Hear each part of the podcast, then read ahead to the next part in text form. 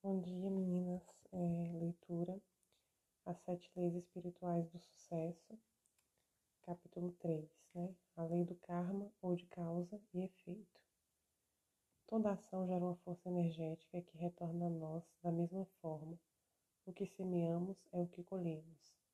E quando escolhemos ações que levam felicidade e sucesso aos outros, o fruto de nosso karma é a felicidade e o sucesso. Karma é a eterna afirmação da liberdade humana. Nossos pensamentos, nossas palavras, nossos atos são fios de uma rede que tecemos ao redor de nós mesmos. A terceira lei espiritual do sucesso é a lei do karma. A palavra karma significa o conjunto das ações dos homens e suas consequências. É a causa e efeito simultaneamente, porque toda ação gera uma força energética que retorna para nós da mesma forma. É bem conhecido o ditado você colhe aquilo que semeia. Portanto, não há nada de misterioso na lei do karma. Obviamente, se desejamos felicidade, precisamos aprender a semear felicidade. Karma implica então escolha e ação conscientes. Tanto você quanto eu somos escolhedores infinitos em nossas vidas. A todo momento entramos no campo de todas as possibilidades, onde temos acesso a uma infinidade de escolhas. Algumas são feitas conscientemente, outras não. Portanto, a melhor maneira de entender e utilizar ao máximo a lei do karma é estar conscientemente alerta para as escolhas que fazemos a todo momento. Quer você goste ou não, tudo o que está acontecendo nesse momento é resultado de escolhas feitas no passado, uma vez que o karma define o nosso destino. Infelizmente, muitos fazem escolhas inconscientes e por isso acham que não são escolhas, mas são. Se eu o insulto, é provável que você escolha se ofender. Se eu lhe dirijo um cumprimento, é provável que você escolha sentir-se grato e envaidecido. Pense bem, é sempre uma escolha. Eu posso insultá-lo e ofendê-lo e você escolher não se ofender. Da mesma maneira, posso lhe dirigir um cumprimento e você escolher não se sentir envaidecido. Em outras palavras, toda pessoa constitui, mesmo sendo um escolhedor infinito, um feixe de reflexos condicionados. Eles são disparados constantemente por circunstâncias e por pessoas, resultando em comportamentos previsíveis. Esses reflexos condicionados são iguais ao condicionamento pavloviano. Pavlov é conhecido por demonstrar que um cão, ao receber comida, sempre que se fizer soar uma campainha, começará a salivar assim que ouvir a campainha. Ou seja, o animal desenvolve um reflexo condicionado ao associar um estímulo, que é a comida, ao outro, som da campainha. Também nós, devido ao condicionamento, temos respostas repetitivas e previsíveis aos estímulos do ambiente.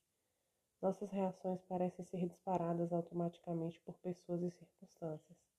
No entanto, esquecemos um fato. Essas reações são também escolhas que fazemos a todo momento. Simplesmente estamos escolhendo inconscientemente. Se você parar um pouco e começar a observar suas escolhas no momento em que elas ocorrem, mudará esse aspecto de inconsciência. O simples ato de observá-las transfere todo o processo do terreno do inconsciente para o do consciente. Esse procedimento escolher e observar conscientemente é muito enriquecedor. Quando fizer uma escolha qualquer uma, faça a si mesmo duas perguntas. Quais serão as consequências da escolha que estou fazendo? Essa escolha trará felicidade a mim e aos outros ao meu redor? A resposta à primeira questão você sentirá em seu coração e saberá imediatamente quais serão as consequências.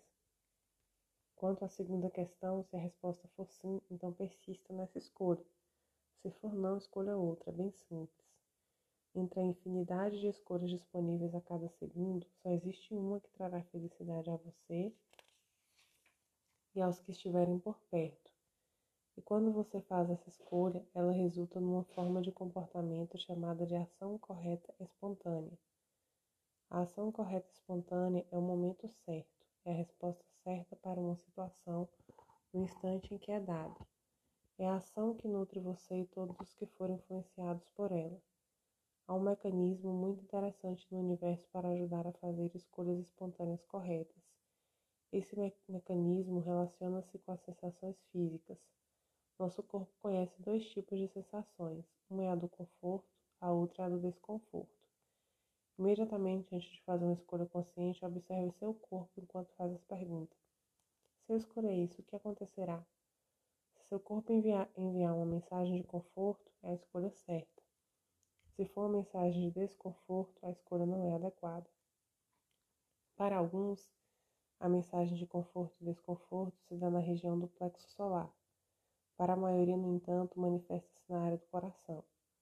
Conscientemente preste atenção nessa área do coração e pergunte a ele o que fazer. Depois espere pela resposta, uma resposta física na forma de sensação, mesmo que seja muito leve. O importante é que está lá em seu corpo. Somente o coração conhece a resposta certa. Muita gente acha que o coração é piegas e sentimental. Não é. O coração intuitivo, é holístico, é contextual, é relacional. Não se orienta por perdas e ganhos. Ele está conectado ao computador cósmico, ao campo da potencialidade pura, do conhecimento puro e do poder da organização infinita que leva tudo em conta. Às vezes pode até parecer racional, mas o coração tem uma capacidade mais acurada e muito mais precisa de processar dados do que qualquer outra coisa que exista nos limites do pensamento racional. Você pode usar a lei do karma para gerar dinheiro e abundância e atrair para si o fluxo de todas as coisas boas no momento que quiser, mas antes precisa estar conscientemente lúcido de que seu futuro é resultado das escolhas que faz a todo momento em sua vida. Se assim agir regularmente, estará fazendo pleno uso da lei do karma. Quanto mais escolhas você fizer no nível da percepção consciente, mais corretas e espontâneas elas serão, tanto para si quanto para os que estão ao seu redor. E o karma passado, como ele influencia você agora? Há três coisas que podem ser feitas em relação a isso.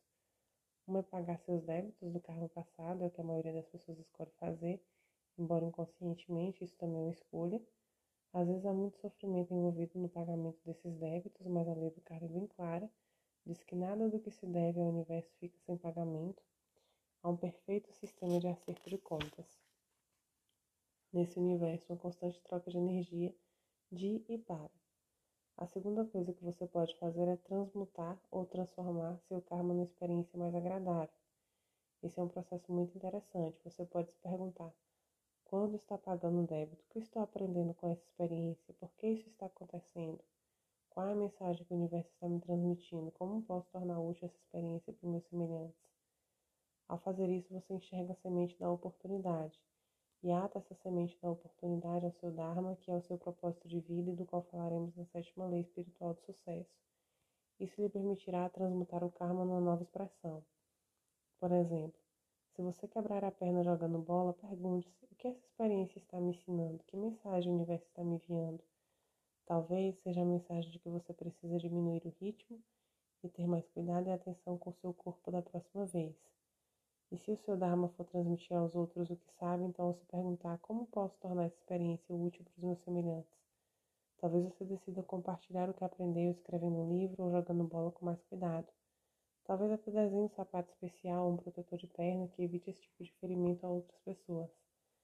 Dessa forma, enquanto paga seu débito com o karma do passado, você está convertendo a adversidade no benefício, que poderá lhe trazer riquezas e satisfações é a transmutação de seu karma numa experiência positiva.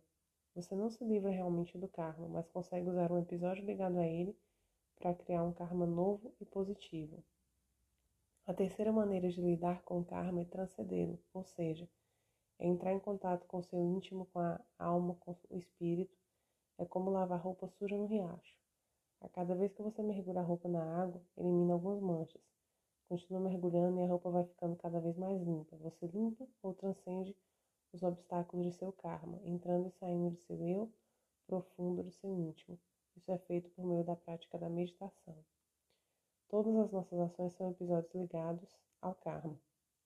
Beber uma xícara de café, por exemplo, é um deles. A ação gera memória, a memória tem a capacidade ou o potencial de gerar desejo e o desejo gera novamente a ação. Os processadores operacionais de sua alma são o karma, a memória e o desejo. A alma é um feixe de consciência que contém as sementes do karma, da memória e do desejo. Tornando-se consciente dessas sementes, você passa a ser o gerador consciente da realidade. Ao se transformar em um escolhedor consciente, você passa a gerar ações transformadoras para si e para os que estão ao seu redor. E é só isso que precisa fazer. E como o karma é transformador tanto para o seu íntimo quanto para todos que são afetados por ele, seu fruto será a felicidade e o sucesso.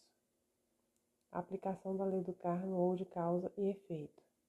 Você pode colocar a lei do karma ou de causa e efeito em ação assumindo o compromisso de dar os seguintes passos. Primeiro, observar as escolhas que vai fazer hoje a todo momento e, na observação dessas escolhas, trazê-las para a percepção consciente. Ter bem claro que a melhor maneira de se preparar para todos os acontecimentos do futuro é estar plenamente consciente do presente.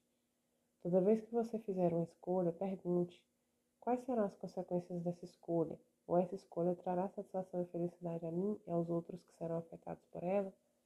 Pedir então orientação ao coração e seguir a mensagem enviada por ele de conforto ou de desconforto.